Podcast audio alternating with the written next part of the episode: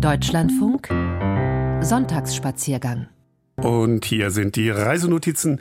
Wir öffnen unsere Türen einen Spalt, blicken hinaus in die weite Welt, um besser zu verstehen, wie es andernorts aussieht, wie man lebt und denkt. Andrea Stopp wünscht uns dabei gute Reise. Wir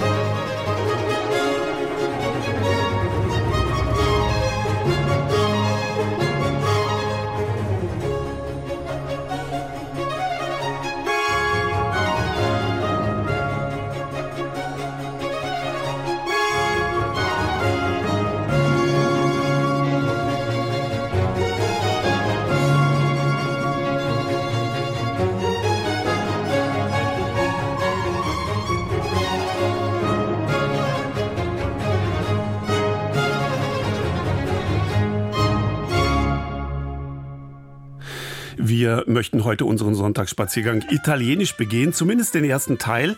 Der April geht ins letzte Viertel, Zeit, sich auf den Mai zu freuen und von da ist es dann nicht mehr weit bis zu den Sommerferien. Von Ferien besonderer Art einer italienischen Familie erzählt Ihnen gleich meine Kollegin Christiana Coletti. Wie ist das damals vor Jahrzehnten gewesen, ans Meer zu fahren? Sehnsuchtsziel für Eltern und Kinder. Da tauchen wir gleich ein und ich bin sicher, dass manch deutsche Familie ähnliche Erinnerungen an ihren Italien-Meeresurlaub hat.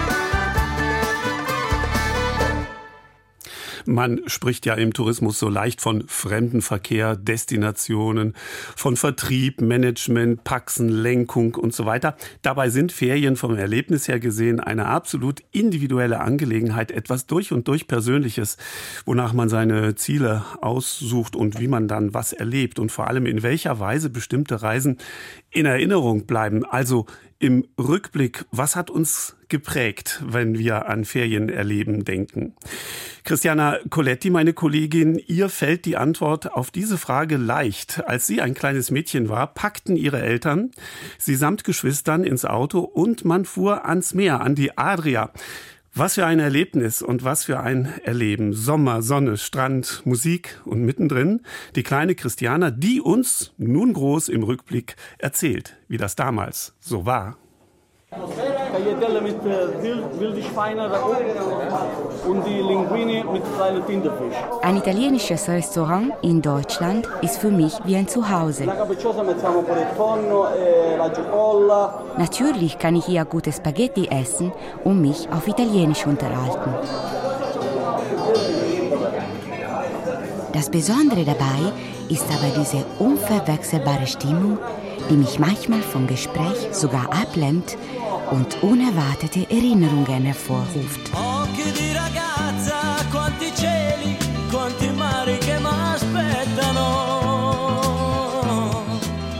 Hörten wir nicht dieses Lied damals, an jenem hellen Sommertag, als meine Mutter zu uns Kindern sagte, wir sehen bald das Meer.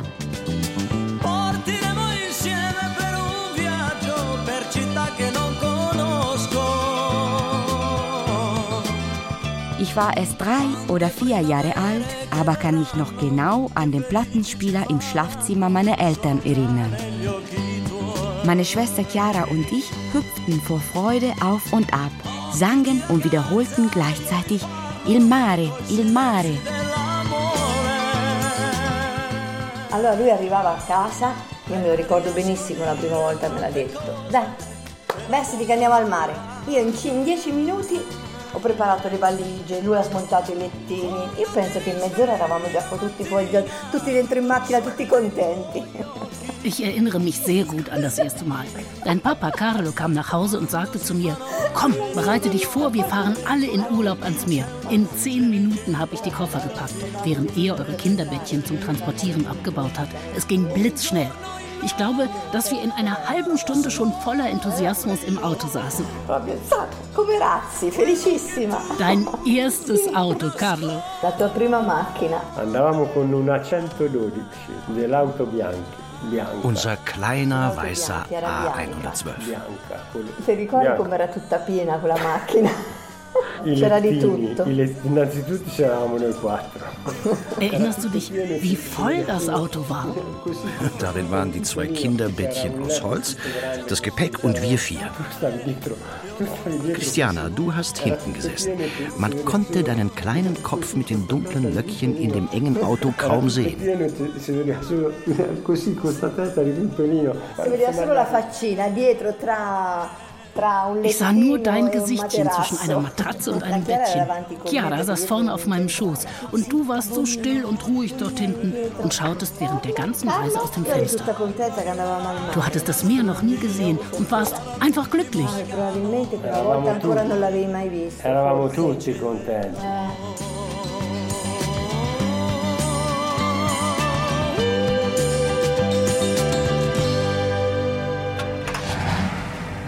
Licia, meine Mutter, war 22 und mein Vater 29 Jahre alt. Sie studierte noch, um Lehrerin zu werden. Er arbeitete als Vertreter und musste manchmal halten, um seine Kunden zu besuchen oder weil wir Kinder Durst oder Hunger hatten. Die Fahrt mit unserem kleinen Auto dauerte damals mindestens vier Stunden und nicht zwei wie heute. Ma comunque tutti al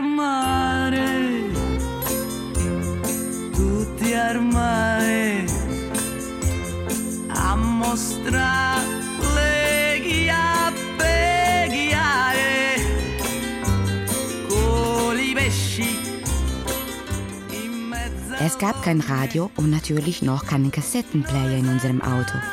Aber wir waren froh und sangen laut unsere Lieblingslieder.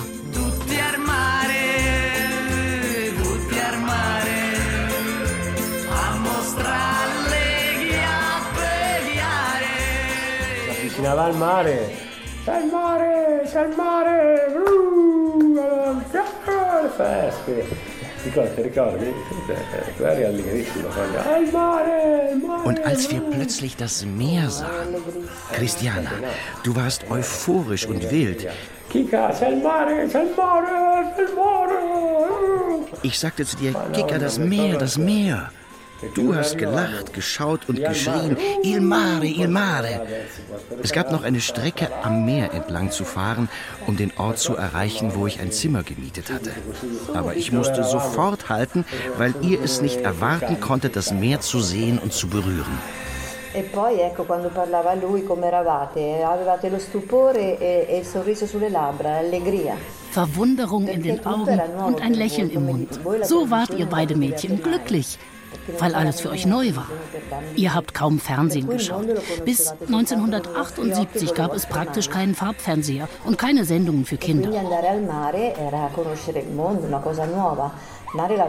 Ihr habt die Welt mit euren eigenen Augen und Händen direkt erfahren und kennengelernt. Das Meer zu sehen und zu erleben bedeutete für euch, die Welt zu entdecken.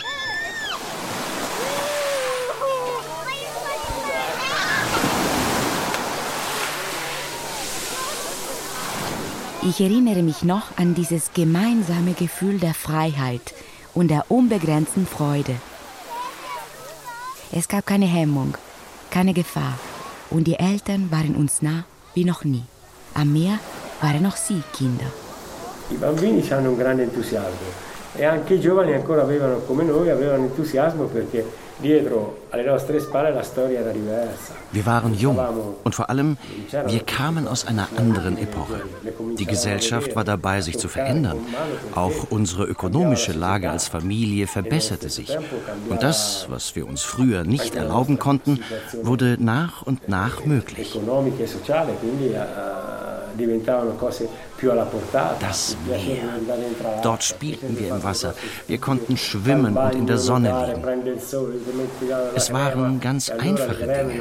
Aber am Meer zu sein, das war noch ein wahres Ereignis. Das war ein Glück. C'era, allegria, c'era gioia, c'era, esal- c'era esaltazione, c'era adrenalina.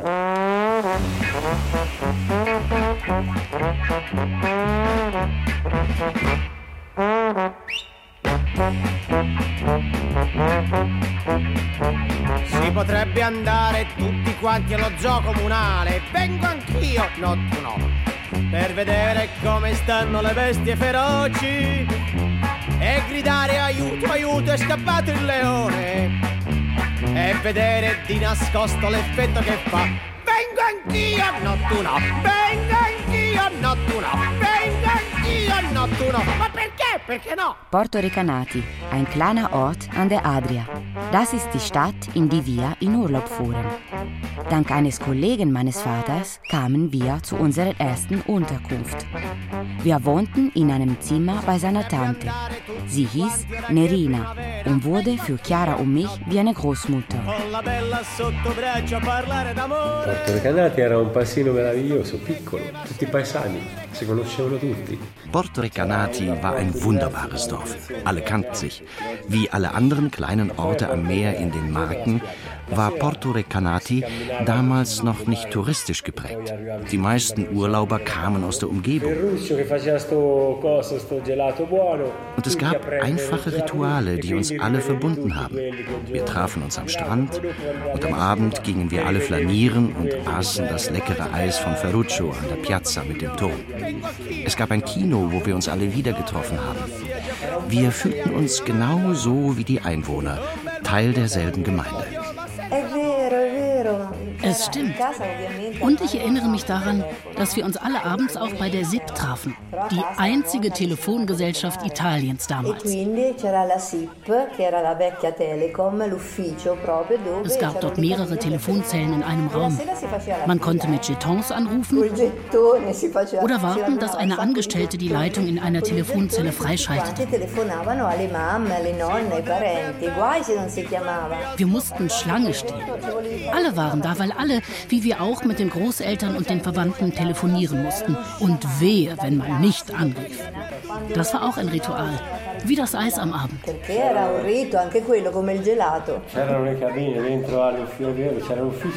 Ach ja, die Telefonzellen am Abend. Ich hatte es ganz vergessen. Non. Prego, buongiorno. Siamo insieme. per bottiglie. Queste qua sono più forti di me. Quanto li vuoi? A me quando me li porti? Me vai pure giù e via. Eines unserer Rituale war das Einkaufen auf dem Fischmarkt.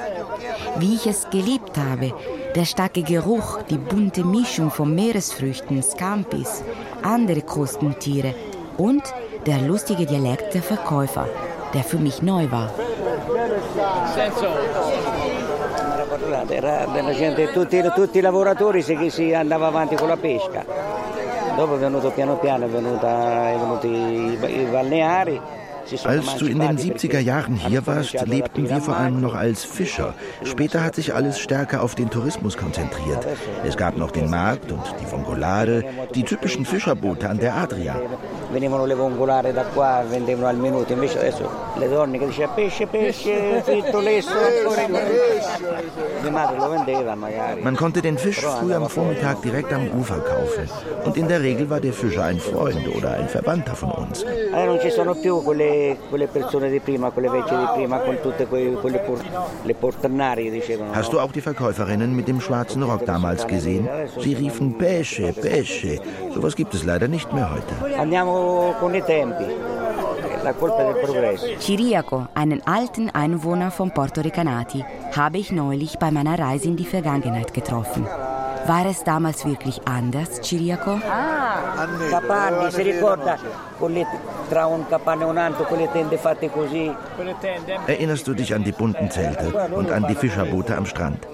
Es gab keine Restaurants und keine besonderen Anlagen für die Feriengäste. Es gab viele freie Strände und alles war ganz einfach und wild.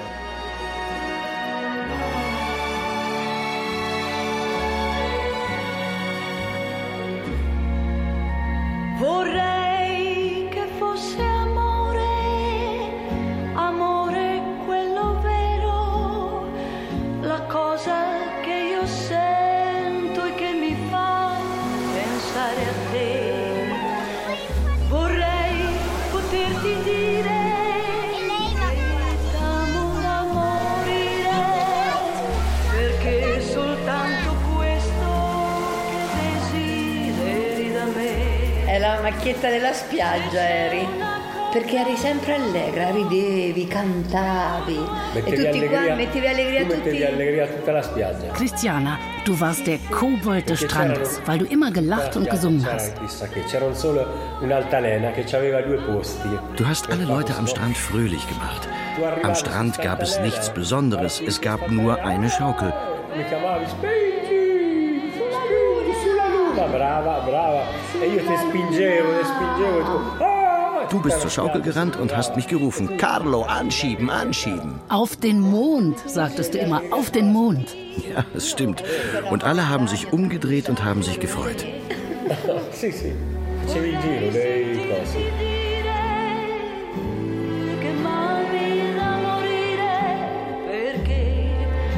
Ja, ich muss es gestehen. Damals begann meine fulminante Karriere als Sängerin. Tintarella di luna, tintarella tu l'urlate, tutta notte stai sul tetto, sopra il tetto come i gatti, e se c'è la luna piena, tu diventi candida, tintarella di luna. Soweit ich mich daran erinnern kann, waren meine Auftritte vor dem kleinen Publikum jedes Sonnenschirms die ersten, erfolgreichsten und letzten meines Lebens.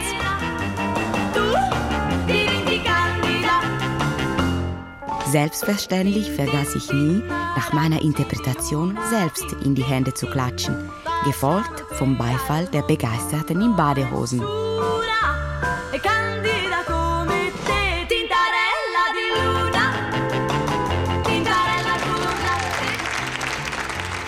Es waren Lieder der 70er Jahre, aber auch bekannte Hits der 60er, die ich von meinen Eltern gelernt hatte.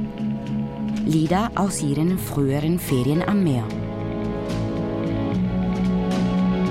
sapore di sale, sapore di mare, che hai sulla pelle, che hai sulle labbra, quando esci dall'acqua vieni a sdraiare vicino a me, vicino a me.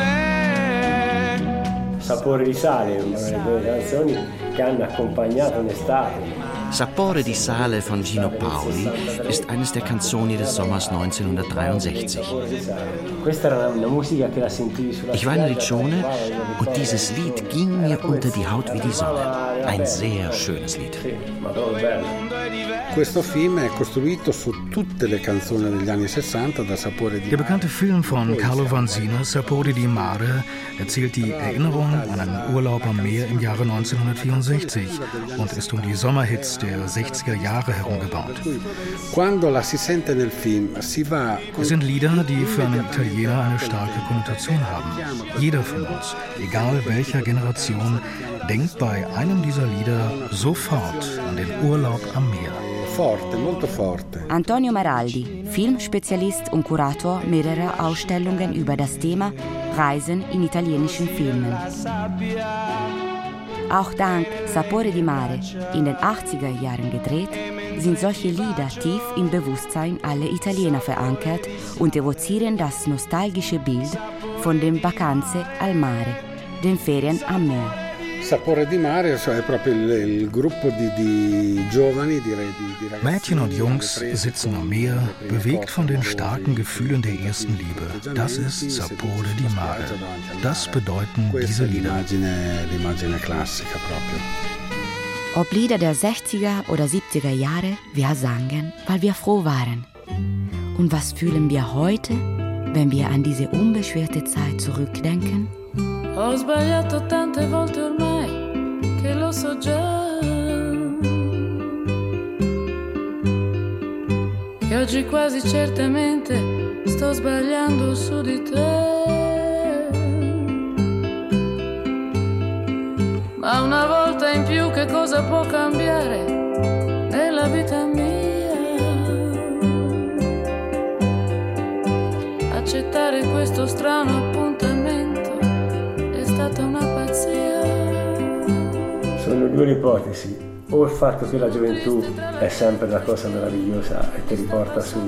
Vielleicht, weil die Jugend immer wunderschön ist oder weil früher tatsächlich alles viel einfacher und deswegen menschlicher war, vermisse ich diese Zeit sehr. Die Autobahn war noch nicht durchgängig. Und wenn man in Italien reiste, musste man durch viele Dörfer und Städte fahren.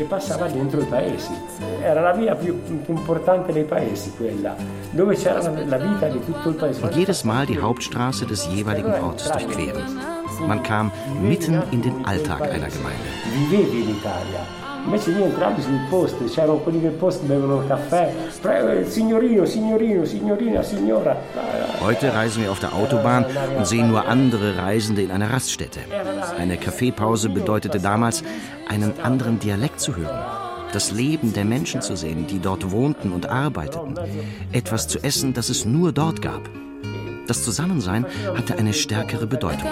Man konnte den Ort, man konnte Italien wirklich erleben. Es war eine andere Welt. Wenn ich darüber nachdenke, empfinde ich nur Freude.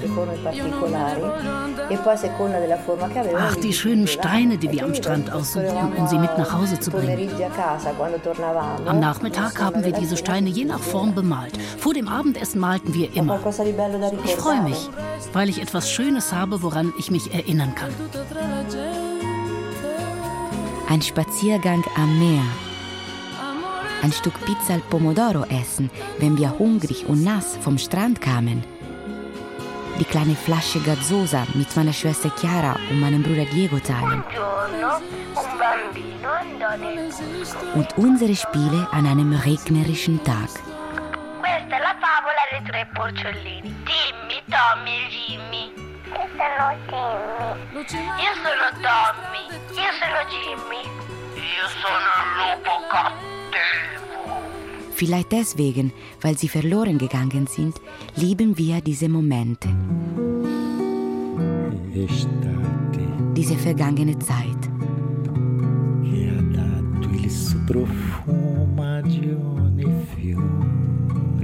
Und sind glücklich, wenn etwas Unerwartetes uns an sie zurückdenken lässt.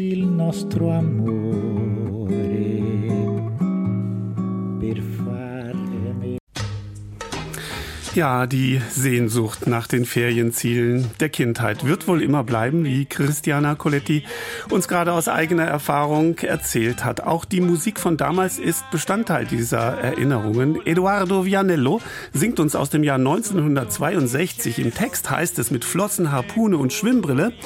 Wenn das Meer glatt wie ein blaues Brett ist, unter einem Himmel aus tausend Farben tauchen wir ins Wasser. Während alle auf dem sonnenverbrannten Strand schlafen, geben wir uns im salzigen Meerwasser einen süßen, liebevollen Kuss. ci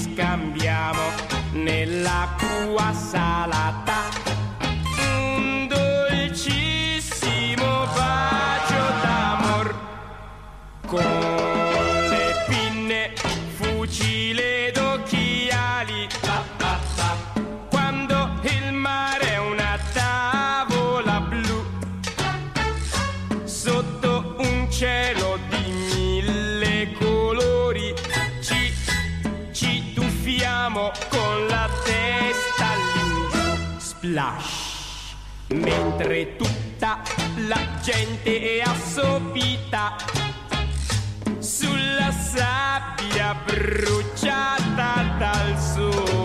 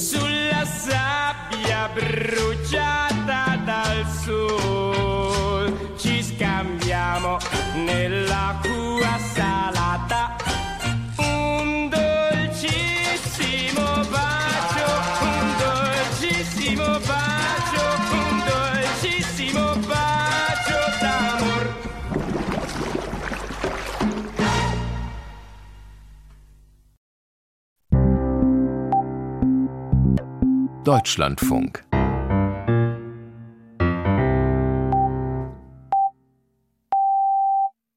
12 Uhr die Nachrichten. Zunächst die Übersicht.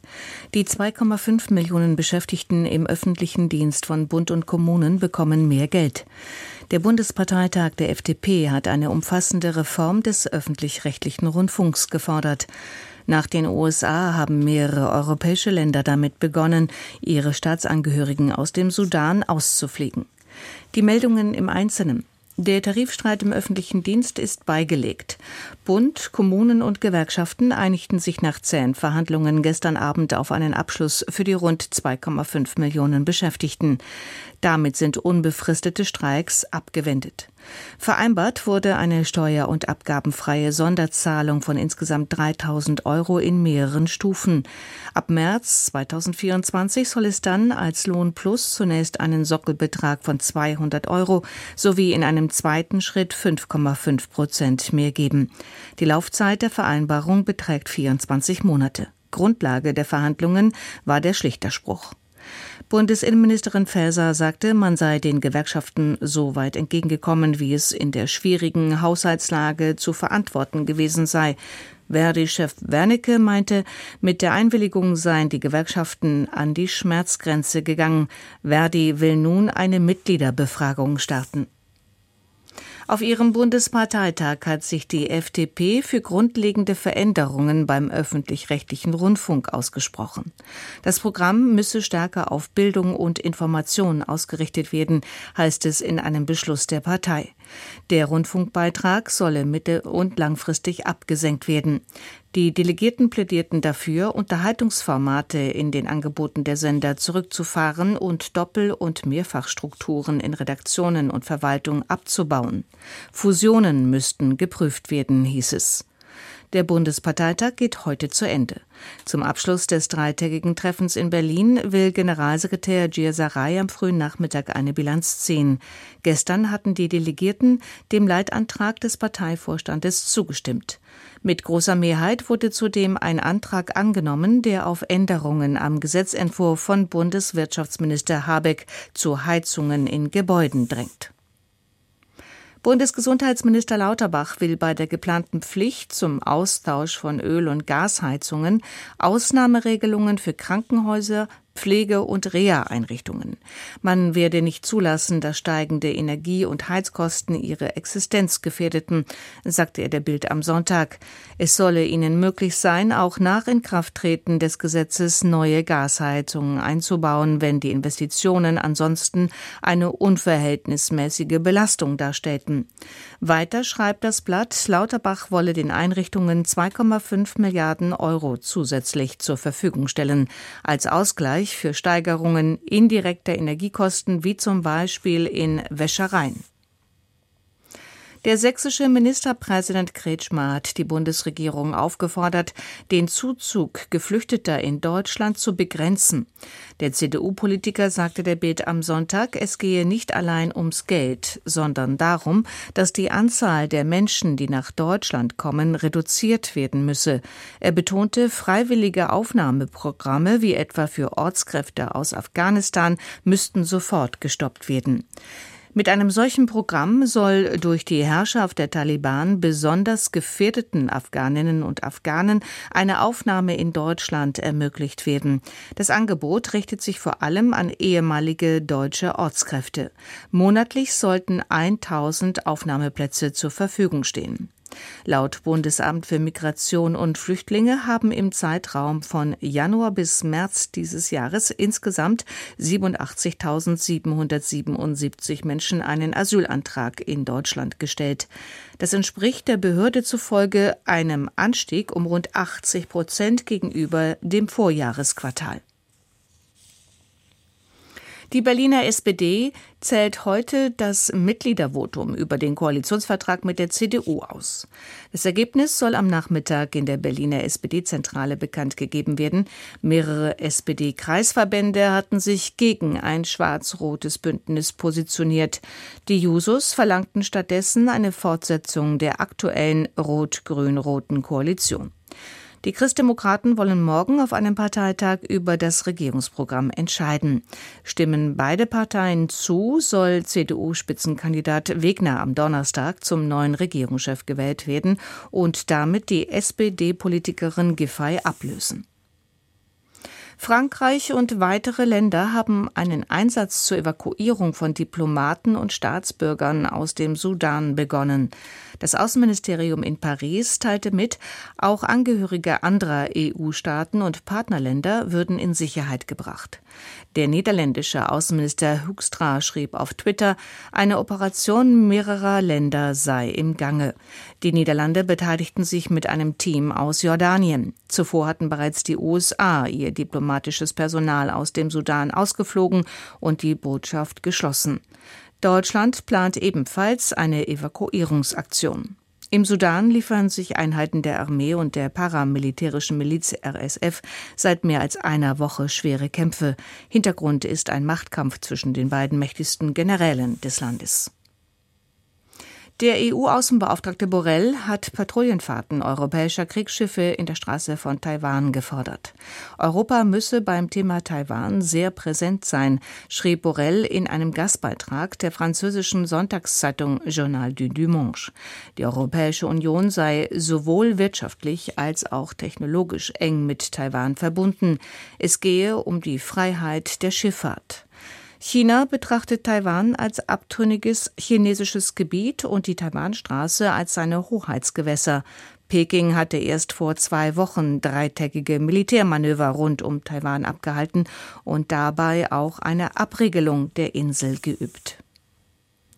Brasiliens Staatschef Lula da Silva hat seine Forderungen nach Friedensgesprächen zur Beendigung des Kriegs in der Ukraine bekräftigt ebenso wie seine Regierung die Verletzung der territorialen Integrität der Ukraine verurteile, trete sie für eine politische Verhandlungslösung ein, betonte er bei einem Staatsbesuch in Portugal.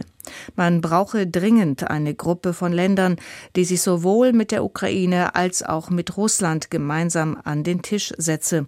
Lula wirbt seit längerem für Friedensgespräche unter Einbeziehung Chinas. Der portugiesische Präsident Rebelo de Sousa erklärte, sein Land vertrete eine etwas andere Haltung. Ein möglicher Weg zum Frieden setze zunächst einmal das Recht der Ukraine voraus, auf die russische Militärinvasion zu reagieren.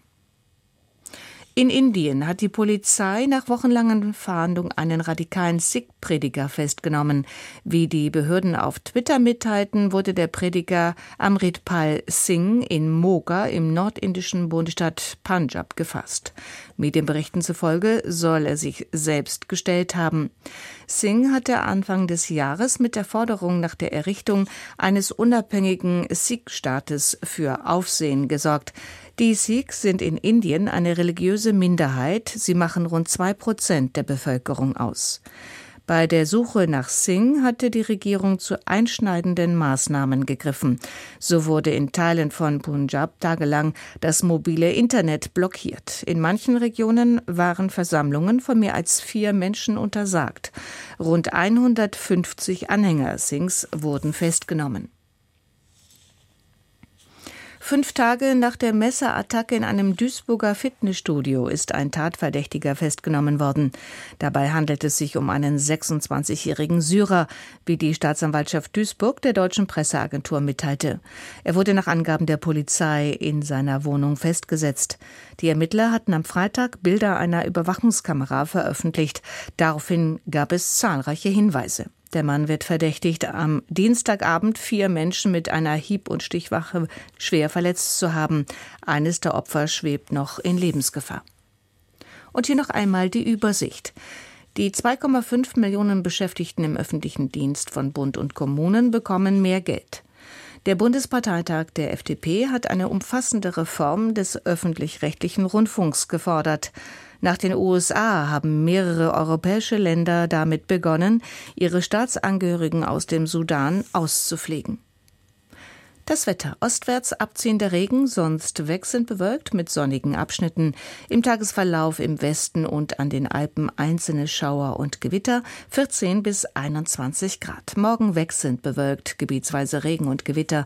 Zwischen Main und Donau sowie im Osten auch heitere Abschnitte, dann 10 bis 18 Grad. Und die weiteren Aussichten am Dienstag in der Mitte und im Süden stark bewölkt mit stärkeren Schauern, örtlich Gewitter südlich der Donau anhaltende Niederschläge. Das waren die Nachrichten. Deutschlandfunk Sonntagsspaziergang Und wir beginnen mit einem Zitat, was ich gerade für Sie gefunden habe, meine Damen und Herren. Ich reise niemals ohne mein Tagebuch. Man sollte immer etwas Aufregendes zu lesen bei sich haben. Das hat Oscar Wilde gesagt. Wir blättern weiter im Reisenotizbuch. Andrea Stopp tut das mit Ihnen. Drei Stationen haben wir vor uns. Reichenberg im Norden Böhmens, die Flaniermeile Paralia im griechischen Thessaloniki und im Rothaargebirge wandern wir auf dem Wittgensteiner Schieferpfad. Herzlich willkommen.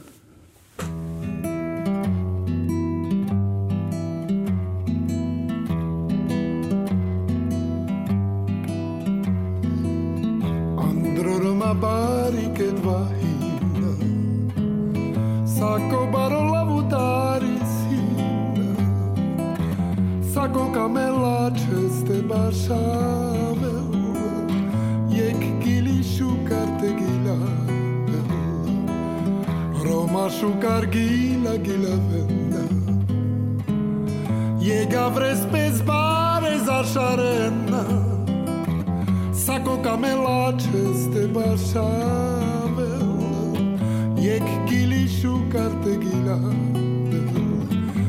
Lavutaris, lavutaris Saco himbaro lavutaris.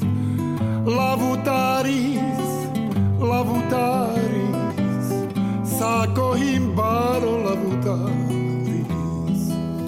Roma šukar gila gila venda Jega vres pez bare za šarena Sako kamelače ste bašavel Jek gili šukar te gila Roma šukar gila gila ven Jega vres bare za jako kameláče z teba šável, je gilišu karte gilável. Lavutari, lavutari, sako imbaro lavutari, lavutari.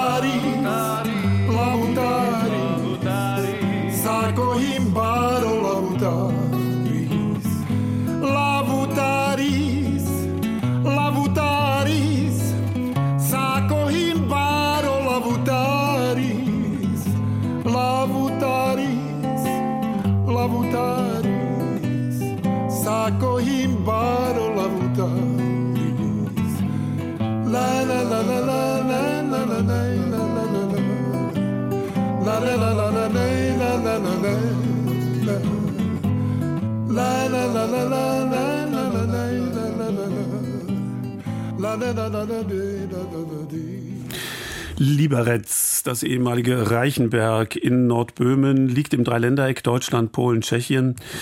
Besonders Berliner und Brandenburger verbringen hier gerne ihre Ferien zwischen dem 1000 Meter hohen Jeschkenpass äh, und dem Isargebirge finden sich gute Freizeitmöglichkeiten mit Skifahren zur kalten Jahreszeit oder dann auch beim Mountainbiking oder Wandern, wenn der Schnee geschmolzen ist. Um 1900 nannte man die Stadt das Wien des Nordens. Baron von Liebig trug mit seinen Textilfabriken, den größten übrigens der Donaumonarchie, viel zum Reichtum bei. Auch das weltbekannte böhmische Glas spielt immer noch eine große Rolle, ebenso wie die deutsche Geschichte der Stadt und Region. In Reichenberg gibt es die längste Glasleiter der Welt sowie alte Rundfunkgeräte von Tesla. Und wussten Sie, dass Ferdinand Porsche hier 1875 geboren wurde? Rokotide nimmt sie mit auf eine Reise in die Vergangenheit und Gegenwart einer für viele Deutsche noch unbekannten Stadt und Region, die neben der schönen Umgebung auch viel Kunst und Kultur zu bieten hat.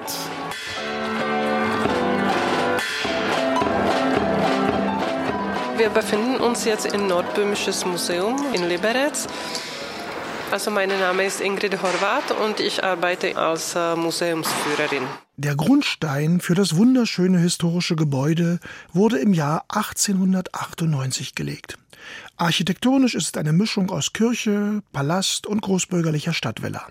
In den ersten Jahren der K&K-Zeit war der Sammlungsschwerpunkt Kunsthandwerk und Industrie. Ich heiße Lubor Lacina und ich bin äh, Kurator in der Abteilung der Geschichte.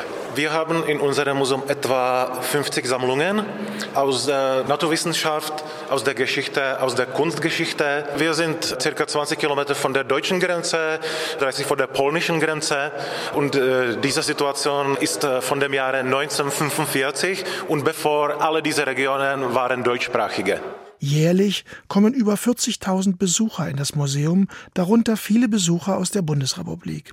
Das hat etwas mit der Umgebung der Stadt zu tun. Wir haben Berge, verschiedene deutsche Regionen, zum Beispiel Brandenburg oder ähm, Vorpommern. Sie haben nicht so viele Berge, also viele Leute aus Deutschland kommen zu uns auf Skilaufen, Wandern, Touristik und so. In grauen Vorzeiten gab es hier einen Vulkan. Die Stadt liegt mehr oder minder im Tal. Im Winter ein idealer Ausgangspunkt zum Skifahren.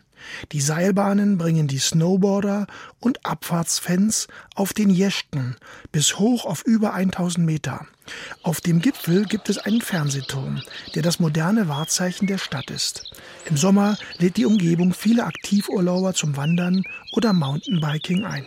Hier sehen Sie Vögel zum Beispiel tschechisch Waschtovka, auf Deutsch Schweibe, auf Englisch Barn, Swallow. Hier drücken Sie und hier sind Sie. Aus Deutschland ist gerade eine junge Familie hier und Mutter Sabine erzählt. Ja, sehr schön, vor allem auch für die Kinder, dass überall Stationen sind zum selber bauen, selber ausprobieren. Sehr vielseitig. Ihre Söhne Karl und Simon antworten freimütig, woher sie kommen und was ihnen gefällt. Aus Berlin. Wir machen Urlaub in Tschechien.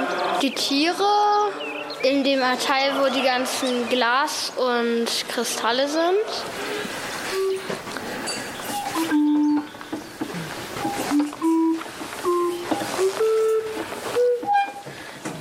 Wie sagt man auf Deutsch? Wir sagen Flaschinett. So, das ist wie Organ in, in der Kirche. Mhm. Ja. Wir brauchen Luft, so machen es Ah. hier. Wir haben Luft und jetzt spielen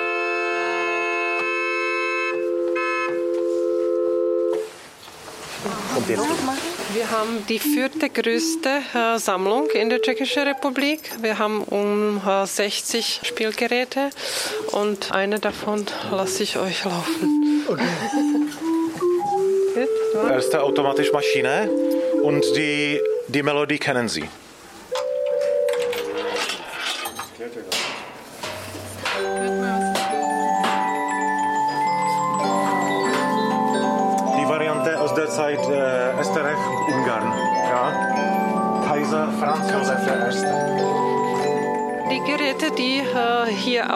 Ausgestellt sind, sind meistens tschechische Herstellung, aber äh, auf der anderen Seite sind auch aus, äh, aus Leipzig.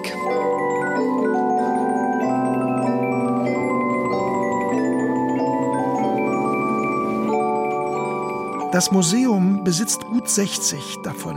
Die meisten sind im Depot und warten auf ihre Generalüberholung. Mit einem Fünf- oder Zwei-Kronenstück kann man als Besucher einige zum Spielen bringen. Zum Beispiel diese Pianola, das können die Kinder ausprobieren.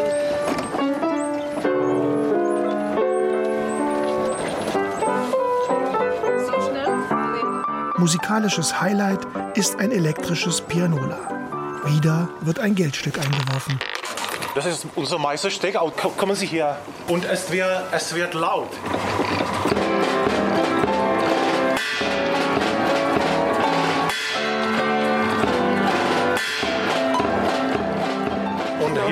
Etwas für Kinder.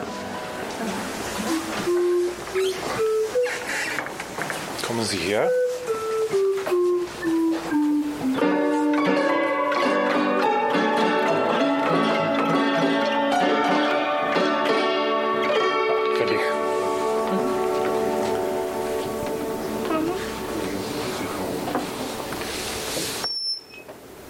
Mhm. Super, perfekt.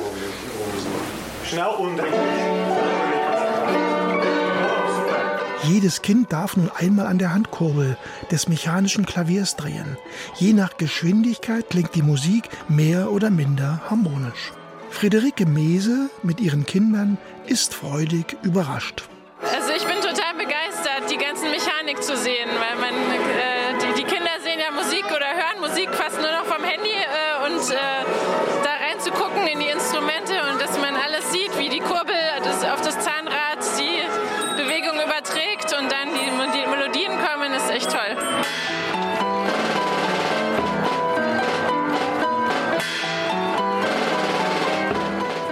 Manches Mal fangen auch einige Paare bei der Musik spontan an zu tanzen.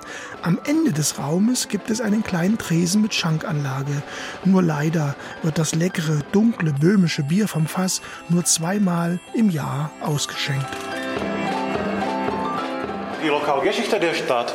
Hier haben wir die besten Objekte aus unseren Sammlungen, circa 300 Objekte. Zum Beispiel dieser Ritter war ursprünglich an der Spitze des Rathauses. Dann in der Zeit des Kommunismus wurde es abgenommen und dort war ein Stern, kommunistischer Stern. Im historischen Teil kann man anhand von originalen Exponaten viel lernen, wie Lubor erklärt. Von dem Ersten Krieg via NS-Zeit und kommunistischer Ära bis zum Jahre 1968. Reichenberg, das heutige Liberec, ist im 19. Jahrhundert durch zwei Industrien wohlhabend geworden, wie Ingrid erklärt. Für unsere Region war typisch Textilproduktion. Mhm. Im 18. Jahrhundert hatten wir die äh, größte Textilfabriken in ganzen Böhmen. Nach dem Krieg wurden meistens die Fabriken abgerissen. In der Zeit des Sozialismus die Textilfabriken waren in Betrieb, ja, tausende Leute arbeiteten dort. Aber nach der Wende und ähm, nach die neuen Technologien und neue Märkte kamen, dass äh, viele von ihnen wurden abgelöst. Ein anderer Industriezweig konnte sich hingegen halten. Glas schon, ja. Ja, nicht so viel wie äh, ehemals, aber, aber ja, Glas, Glas ist bei uns noch viel lebendes Thema, ja. In zwei weiteren Räumen wird ein Schaudepot gezeigt, mit alten Kleidern. Vieles ist in Schubladen vor Lichtempfindlichkeit geschützt. Und hier gibt es sogenanntes Depot, ja. Zum Beispiel, wir haben über Textil gesprochen und hier gibt es einen Blick in sogenanntes Depot des Textils. Die Sammlung des Textils ist eine unserer größten Sammlungen und sehr wichtig für die Geschichte unserer Stadt. In einem anderen Regal sind technische Geräte, Plattenspieler oder Radios zu sehen, unter einem Namen, der vielen in Deutschland vertraut sein dürfte. Tesla war, war eine riesengroße Firma mit vielen Fabriken in der ganzen Tschechoslowakei. Ja. In Slowakei waren Fernsehapparate äh, und so weiter und so weiter. Was von der schönen Architektur im Stadtzentrum Reichenbergs nicht im Zweiten Weltkrieg zerbombt wurde, fiel später den Baggern zum Opfer. Die Gründe benennt Lubor. Kein Geld, keine Intelligenz. Mnoho objektů radši zničili, než aby se o ně starali. In der Zeit des Kommunismus wurden alle Häuser sehr schlecht gepflegt. Die Kommunisten wollten dafür kein Geld ausgeben. Deswegen sind dann alle zerstört worden. Nach dem Fall des Eisernen Vorhangs hat sich vieles zum Guten verändert, wie man auf alten und neuen Fotos im Museum sehen kann. Die Landschaft, die Städte und alles zusammen sieht tausendmal besser als vor äh, 20 oder 30 Jahren. Tausendmal besser. Jetzt geht es hoch hinaus. Und vor uns äh, jetzt gibt es der Turm mit Aussicht nach Jeschken und Isergebirge. Unser Turm ist äh, praktisch ähm, die Kopie des alten äh, Rathausturms. Uh, unser Turm hat über 160 Treppen und wir haben jetzt hier eine Ausstellung, ein Glasleiter der 24 Meter hoch ist und um 120 Kilo wiegt. Längste Glasleiter in der Welt soll es sein. Im 40 Meter hohen Turm ist eine moderne Videoinstallation über die Geschichte des Glases zu sehen. Böhmisches Glas ist weltbekannt und bis heute ein Exportschlager bis nach Übersee in die USA. 1414 wurde in Chipska erste Glasmanufaktur hergestellt. Richtung Dresden, ja, im Lausitzer Berge. Und sind so Glaswolken. Diese Glaswolken äh, wiegen 140 Kilo. Also insgesamt haben wir hier in dem Turm über 250 Kilo äh, Glas. Gubor schwärmt von der guten Lage seiner Heimatstadt. Eine gute Lage. Drei Stunden von Berlin, zwei von Dresden, eine Stunde von Prag und überall Natur, Sandsteine in, in Böhmischen Paradies, Český Sächsische Schweiz, Tschechische Schweiz, Berge in Riesengebirge, Isergebirge, Jeschkenkamm. Bei uns ist alles.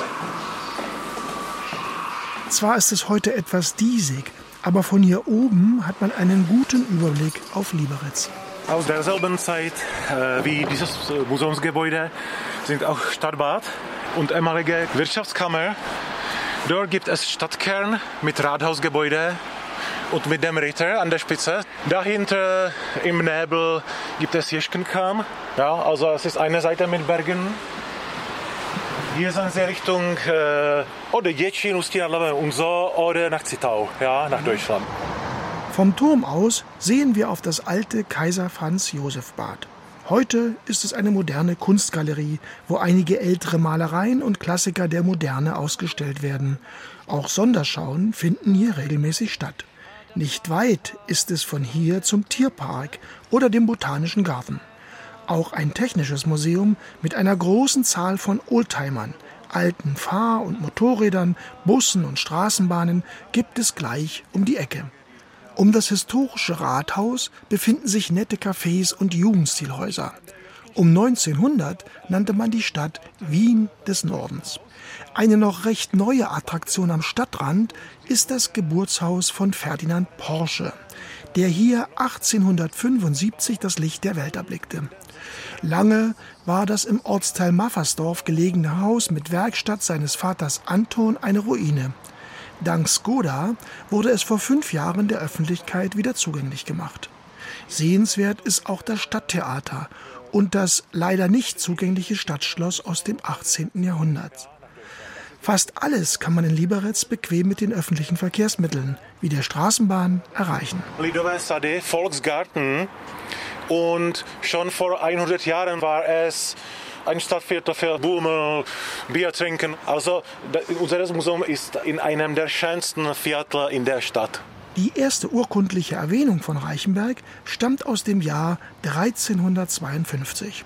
Heute wohnen hier über 100.000 Menschen. Es gibt eine technische Hochschule mit mehreren Fakultäten. Alle Kunstepochen, vom Mittelalter über die Renaissance, den Barock, Klassizismus, Biedermeier bis zum Historismus sind mit Exponaten vertreten. Die Geschichte der Kunst von alten Griechenland bis heute. Unsere Mäzenat war Herr Baron Liebig, der im Jahre 1904 dem Museum über zweieinhalbtausend wertvolle Gegenstände schenkte. Familie Liebig wurde durch Textilfabrikation vermögend. Ihre Fabriken gehörten zu den größten der Donaumonarchie. Sie sammelten Kunst und Antiquitäten. In Deutschland kennen viele Kunstfreunde das Liebighaus in Frankfurt am Main. Vor einer großen Karte mit regionalen Hauptstädten Tschechiens verabschieden wir uns. Liberec, Ústí nad Labem, Karlsbad, Pilsen, Prag, Budweis, Brünn, Ostrava, Olmütz, Königsgrätz. Also, und wir sind am Ende. Bevor es nach Hause geht, spendiert Ingrid noch einmal zwei Kronen.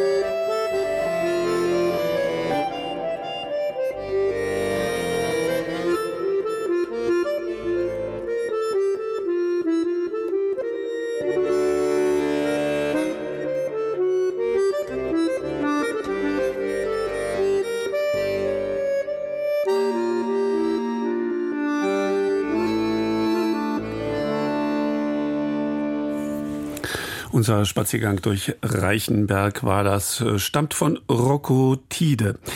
Jetzt hier im Sonntagsspaziergang nach Griechenland. Viel besungen ist sie seit Jahrhunderten, die Strandpromenade von Thessaloniki, die Paralia. An die fünf Kilometer erstreckt sie sich von einem Ende der Stadt bis zum anderen und bildet den kürzesten Stadtringkreis am Wasser entlang. Als römische Stadt erbaut, münden alle horizontal verlaufenden Straßen Thessalonikis ohnehin immer auf die Paralia. Unabhängig davon, ob man nur zu einem Kurzbesuch da ist oder in Thessaloniki wohnt. Eine Volta, ein Spaziergang, der sorgt immer für viel Vergnügen, kulinarisch, kulturell, sportlich, zur historischen Weiterbildung oder einfach nur zur Kontemplation. Denn von allem gibt es auf der Paralia etwas zu entdecken. Marianti Milona hat für uns die Paralia schon mal vorab äh, gelaufen zur Einstimmung. Ein sehr bekannter griechischer Song von Dimitris Mitropanos über das schöne nordgriechische Thessaloniki.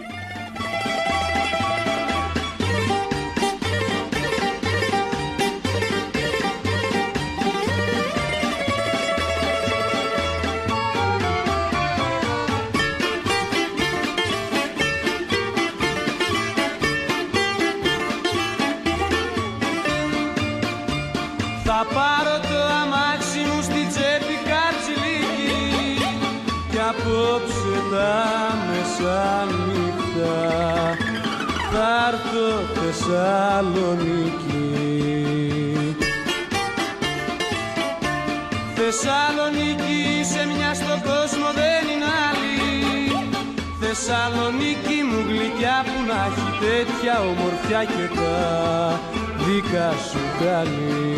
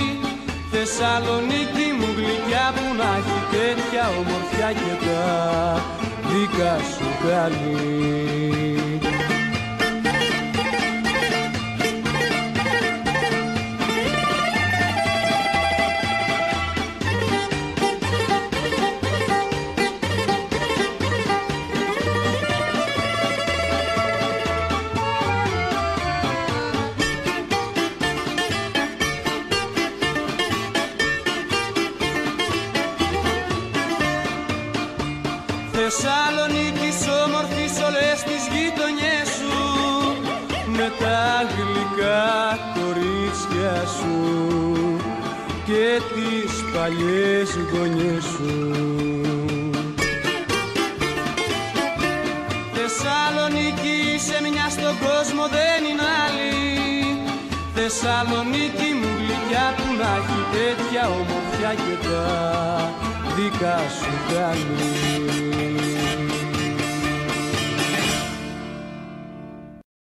Der Ausgangspunkt meiner Volta ist das Hafengelände von Thessaloniki und Perikles Paxinos, ein junger Lehrer, der aus der Provinz in die zweitgrößte Stadt Griechenlands gezogen ist, begleitet mich für einen Moment und gibt mir seine Eindrücke über die Promenade wieder.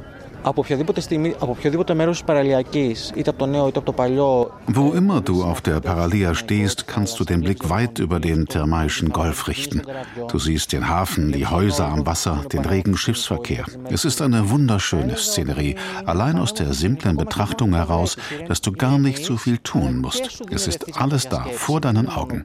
Du entspannst dich ganz von selbst und gleichzeitig gibt dir die Paralia viel Inspiration zum Nachdenken. Du siehst nicht einfach einfach nur irgendein Bild. Es ist eine Mischung aus Meer und Stadt.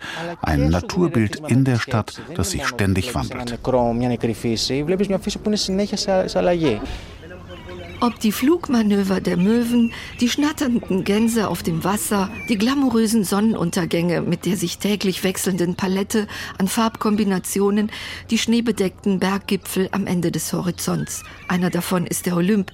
Immer passiert etwas mit dir, wenn du auf der Paralia bist. An warmen Tagen ist sogar auf dem Fußgängerweg so etwas wie eine Rush-Hour zu beobachten. Die Müßiggänger Fahrradfahrer, Jogger, Hundeliebhaber, Fischer, Segelsportler. Alle sind sie da, um sich die Hektik des Alltags abzuschütteln. Mit Erfolg. Schwenkst du den Blick nach rechts, dann ist am Ende der Paralia die Philharmonie zu sehen. Ein imposanter Bau aus rotem Backstein, ein architektonischer Koloss, der beinahe ins Wasser hinein zu ragen scheint. Und gegenüber davon, am anderen Ende der Bucht, liegt Griechenlands zweitgrößter Hafen, wirtschaftlich und historisch stark verbunden mit der Geschichte der Stadt. Heute ist ein Teilbereich für die Kultur erschlossen. Der junge Lehrer Perikles Paxinos beschreibt.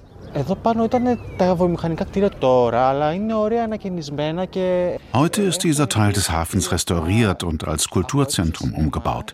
In zwei Gebäuden sind vier Kinos untergebracht. Hier schlägt das Herz des internationalen Filmfestivals und Dokumentarfilmfestivals. In einem weiteren Gebäude ist jetzt das Museum für moderne Kunst eingezogen und gleich gegenüber das Filmmuseum. Auf der anderen Seite der Mole steht das Zentralgebäude des Passagierhafens. Dort liegen im Sommer die Kreuzfahrtschiffe vor Anker. Das Ganze korrespondiert mit dem Containerhafen gleich dahinter. Wenn wir also hier von Hafen sprechen, dann verbinden wir damit etwas ungeheuer Lebendiges. λιμανιού, οπότε υπάρχει κίνηση όλο το χρόνο και εξαιτία της γυθνίασης με το λιμάνι και γενικά είναι ένα μέρος πολύ ζωντανό. Vom Hafen aus ist die Philharmonie am anderen Ende der Paralia gut zu erkennen. Um dorthin zu kommen, geht es zunächst an unzähligen Cafés, Bars, Tavernen und Imbissbuden vorbei. Hier schlägt das Herz der Stadt am schnellsten. Dort lerne ich eine amerikanischstämmige Griechin kennen, die seit einigen Jahren nach den eigenen Wurzeln sucht und deswegen von New York nach Thessaloniki umgezogen ist. Ihr Vater stammte aus der nordgriechischen Metropole. Penelope Pandeluri erzählt mir, was sie mit der Paralia verbindet. Also. Jeden Tag auf der Paralia bietet sich mir ein anderes Stimmungsbild. Manchmal ist das Meer unglaublich ruhig in der Bucht. Eine spiegelglatte Fläche, eine fast durchgängige Bergkette breitet sich vor deinem Auge aus. An anderen Tagen ist es stürmisch und es gibt viel Wellengang. Das Meer scheint sich vehement in die Bucht einzugraben. Es kommt auf dich zu und der peitschende Wind schlägt ihm den Weg bis zur Paralia hin frei.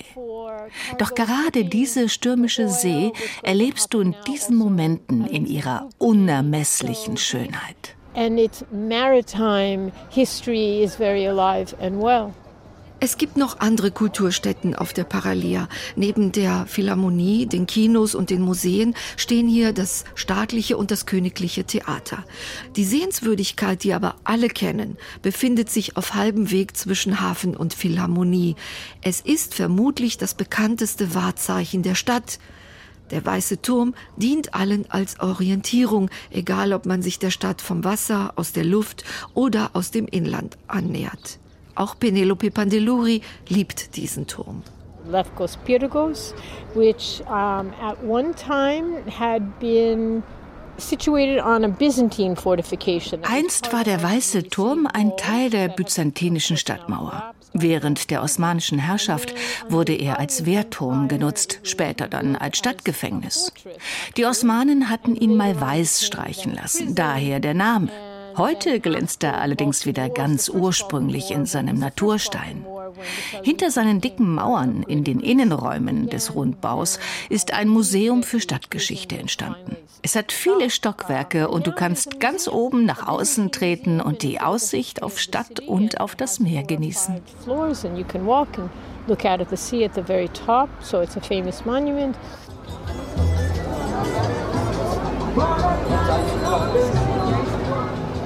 Nun ist es Zeit zu einer kleinen Bootstour. Vor dem Weißen Turm befinden sich die Ankerplätze der Arabella, des Argos und der Clio. Diese Touristenschiffe laufen jede halbe Stunde aus. Auf den schwimmenden Cafés und Bars gibt es zu Reggae, kubanischer Salsa oder Rockmusik kleine Erfrischungsgetränke und einen anderen Blick auf Paralia und Mole. Paralia, das haben wir jetzt heute gesehen. Paralia, bietet halt sehr viel Leerraum, sagen wir mal so. Das Meer und die puristische Anlage gefällt mir gut. Ja, die Architektur hat es wenig. Keine Pflanzköbel, keine so Dekostücke, außer die, das, die Schirme da, das kleine Kunstwerk. Und das halt sehr groß ist und viel Platz. Selbst jetzt am Sonntag, wo halb Saloniki da flaniert. Unter der Woche ist ja wenig los, aber so am Sonntag mehr. Aber es ist so viel Platz, das würde für dreimal so große Stadt reichen. Claudius Kögel treffe ich, als ich wieder selbst auf der Paralia zurückgekehrt bin. Der gebürtige Allgäuer hat nach seiner Pensionierung Thessaloniki zu seiner Wahlheimat erklärt. Wie viele unterschiedliche Emotionen von einer Stadtpromenade doch ausgehen können, denke ich, als ich mir seine Version der Paralia anhöre. Man will ja in der Paralia, wenn ich da gehe, will man eigentlich nur die Stadt so von weitem hören macht das Meer eigentlich mehr betrachten. Das ist was anderes als in dem Häusermeer. Was komplett anderes. Das befreit auch immer. Wenn man in die Paralia geht, atmet man halt dann ein paar Mal frei durch die gute Meeresluft. Ein bisschen verrückt klingt das Ganze schon, dass ein Allgäuer in einer Metropole wie Thessaloniki lebt. Was sucht er wohl in Thessaloniki, was er in Kempten nicht finden kann? Seine Antwort überrascht mich. Frieden, ja. In diesen Häuser und ja. Auto, ja, ja. Motoren. Ja, ja, ja. Doch, die friedlichen Leute, sehr friedlich. Also gerade haben wir es von der Paralia. Geh ich mal jetzt von rauf bis runter. Halt die Familien, Paare, Singles, sind alle irgendwie ausgeglichen, wenn sie dort laufen, auch abends. Ja, die Ausgeglichenheit. Als allererstes, was ich in Griechenland gelernt habe, das erste Wort war das Wort Galini. Das weißt du besser. Sagst, was auf Griechisch heißt? Galini, Seelen, Seelenruhe. Gelassenheit, Seelenruhe. Das suche ich. 40 Jahre dauert diese Liebe an, die Klaus Kögel für Thessaloniki und seiner Paralia empfindet. Die Paralia war und ist bis heute begehrt, geliebt und unendliche Male schon besungen worden. Und das wird sich nach Ansicht des begeisterten Allgäuers auch so bald nicht ändern. Wir haben mal gesucht, gesucht, auf dem Land. Ja gut, kennst ja das Lied von STS, das von diesen österreichischen Lieder machen. Irgendwann bleibe ich mal dort. Bei mir ist halt spät gewesen in der Rente. Letztes Sommer war sehr schön. Ich bin in irgendeiner Bucht gelegen. Die Sonne wie Feuer auf der Haut. Du riechst das Wasser und nix ist laut. Irgendwo in Griechenland jede Menge weißer Sand. Auf meinen Rücken nur dein nach zwei, drei Wochen hab ich's gespielt. Ich hab das Lebensgefühl dort inhaliert. Die Gedanken drehen sich um. Was zu Hause wichtig war, ist jetzt ganz dumm. Du sitzt bei einem Olivenbaum und du spürst dich mit einem Stein. Es ist so anders als daheim. Und irgendwann bleib ich dann dort. Da soll es liegen und stehen, geh von daheim für immer fort. Darauf gib ich dir mein Wort, wie viele Jahre auch noch vergehen. Irgendwann bleib ich dann dort. In unserer Hektomatik-Welt dreht sich alles nur um Macht. Finanz und Banken steigen wir drauf. Die Rechnung decket sowieso nie auf. Und irgendwann fragst du wieso, quäl ich mich da so schrecklich an und bin nicht längst schon was Gott wo.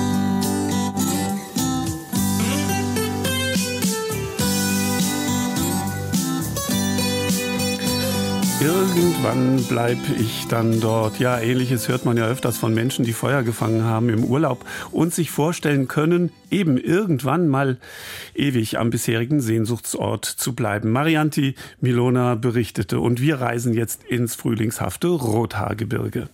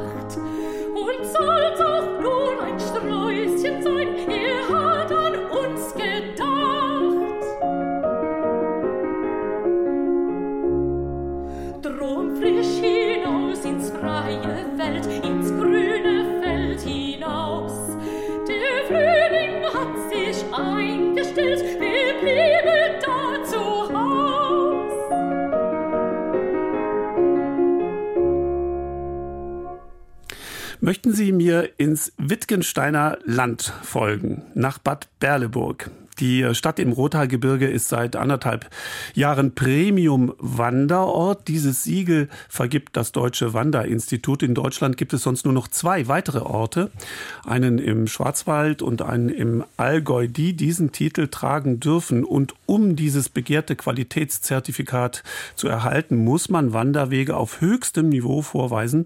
Rund um Bad Berleburg gibt es gleich fünf davon. Einer von ihnen ist der Wittgensteiner Schieferpfad den Schüler gestaltet haben.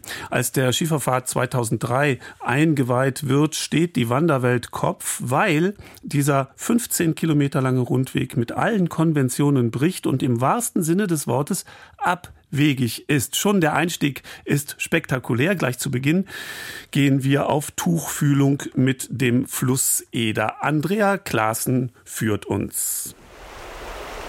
Es geht durch die Eder über große Trittsteine.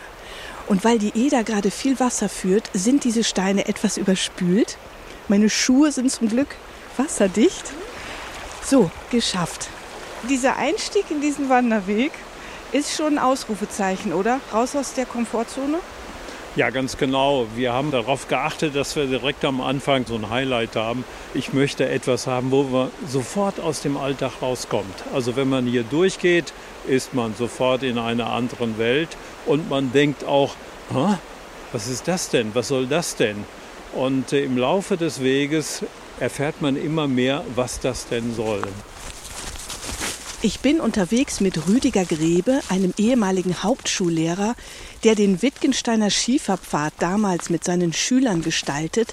20 Jahre ist der Schieferpfad mittlerweile alt, aber er gilt noch immer als Paradebeispiel, wenn es um die Frage geht, was wünscht sich der Wanderer von heute? Ein Wanderweg muss heutzutage ganz, ganz viel bieten. Er muss, das ist die Überschrift, er muss den Wanderer begeistern oder berühren. Wir gehen durch einen grünen Baumtunnel über einen alten Bahndamm. Die Schienen sind weg, aber der Schotter ist noch da.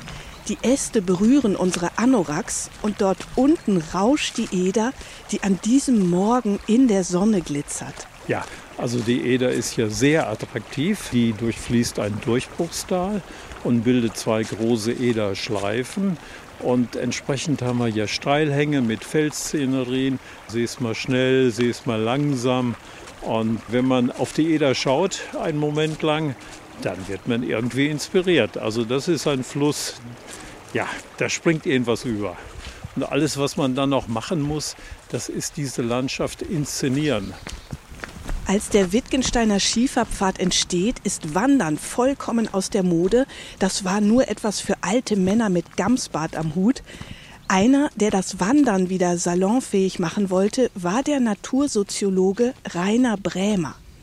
Er arbeitete in den 1990er Jahren am Konzept des Rothaarsteigs.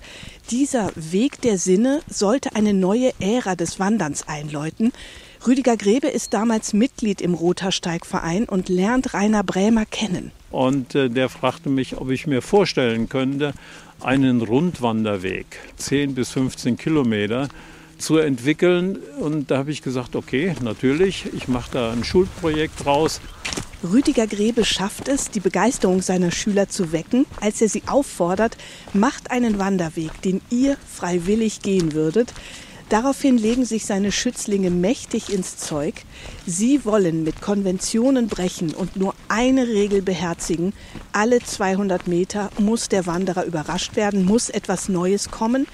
Die herkömmlichen breiten, geschotterten Forstwege lehnen sie kategorisch ab und bauen stattdessen mit Spitzhacke und Schaufel kilometerlange Pfade durch die Wälder. Was die Schüler dachten und wollten, das war für mich Gesetz. Das heißt, wenn wir Wanderwegen nach deren Vorstellungen umsetzen, wo Kinder gerne herlaufen, da laufen auch richtige Wanderer gerne her. Und so ist es genauso geworden. Der Wittgensteiner Schieferpfad ist Abenteuer pur inmitten einer beeindruckenden Mittelgebirgslandschaft. Ich laufe ihn regelmäßig und bin jedes Mal wieder begeistert. So, jetzt kommen wir an meine Lieblingsstelle. Wir gehen durch die Sonne, rechts von uns die Eder, am Ufer dösen die Kühe eine malerische Kulisse, aber die Wegmarkierung sagt, raus aus der Idylle, links runter. Jetzt geht es in eine schattige Mulde. Von überall kommen Rinnsale, die in einen Tunnel fließen und genau da rein lenkt uns auch der Schieferpfad. Kommt nur schleppend voran und wir müssen uns ducken. Es läuft quasi ein richtiger Bach durch diesen Durchlass. Man sieht nichts. Es ist wirklich finster. Und gleich staut sich das Wasser und dann kriegen wir aber richtig nasse Füße. Da vorne ist Licht und ich höre Wasser rauschen. Und wir kommen aus dieser dunklen Enge heraus und stehen vor der Eder, die direkt auf uns zufließt. Im Hintergrund weite Wiesen. Mehr Kontrast geht nicht. Ja, es geht ja hier um den Aspekt Dramaturgie, Inszenierung.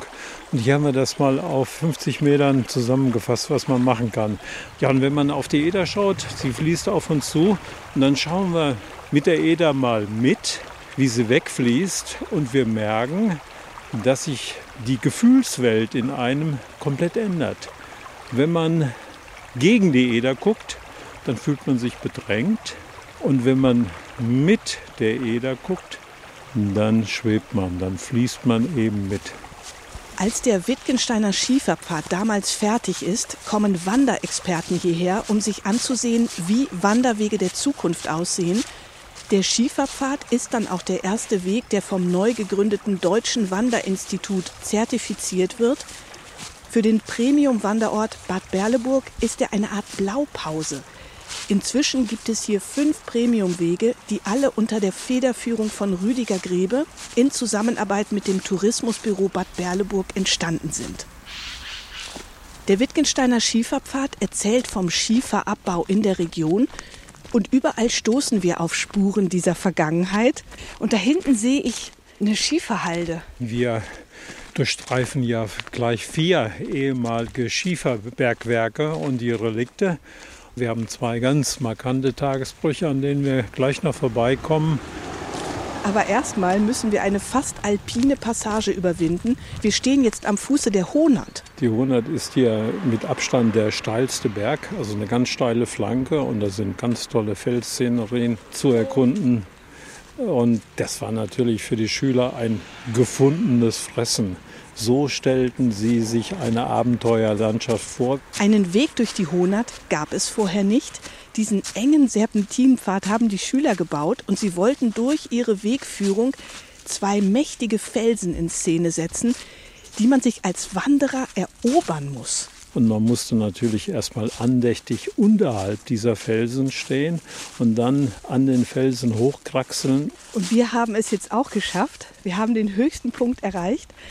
Die Felsen sind unglaublich beeindruckend. Bis in die 1950er Jahre ist rund um Bad Berleburg Schiefer abgebaut worden, in Stollen, aber auch in Tagesbrüchen. Und hier stehen wir, ja, wirklich andächtig in einem halbkreisförmigen Steinbruch. Das ist eine Wand, die ist 20 Meter hoch, über 20 Meter hoch, fällt fast senkrecht herab. Ui, das ist ja, und hier wird es richtig kühl. Ganz außergewöhnlicher Ort. Und hier direkt vor uns ist das Stollenmundloch. Man hat also, als man den Tagebau hier aufgegeben hat, hat man hier einen Stollen in den Berg getrieben. Und zwar ja, mehrere hundert Meter lang. Schiefer spielte hier also eine ganz überragende Rolle. Selbstverständlich wurden die Häuser, die Fassaden und die Dächer mit Schiefer begleitet. Und selbst auf dem Kölner Dom ist Wittgensteiner Schiefer zu finden. Wir genießen jetzt die letzten Kilometer auf dem Wittgensteiner Schieferpfad, der in mir jedes Mal die Abenteuerin weckt. Ja, und die Abenteurerin, die uns mitgenommen hat, heißt Andrea Klaassen. Zwei der Autoren und Autorinnen, die Sie heute hier in dieser Ausgabe des Sonntagsspaziergangs gehört haben, diese beiden, Christiana Coletti Italien und Marianti Milona Griechenland, können Sie am 7. Mai erleben, indem Sie sie sehen. Eher ungewöhnlich für uns Radioleute. Am Sonntag, den 7. Mai, also in zwei Wochen, laden wir Sie gerne in den Kammermusiksaal unseres Funkhauses hier in Köln ein. Ein Sonntagsspaziergang zum Zuhören und Zuschauen. Wenn Sie dabei sein wollen, dann schreiben Sie kurz eine Mail an sonntagsspaziergang.deutschlandfunk.de. Wir senden Ihnen dann den Anmeldelink zu sonntagsspaziergang.deutschlandfunk.de. Das war's für heute. Andreas Stopp räumt das äh, Studio und wünscht Ihnen einen hellen Tag. An hellen Tagen, so heißt dieses Volkslied aus der Renaissancezeit.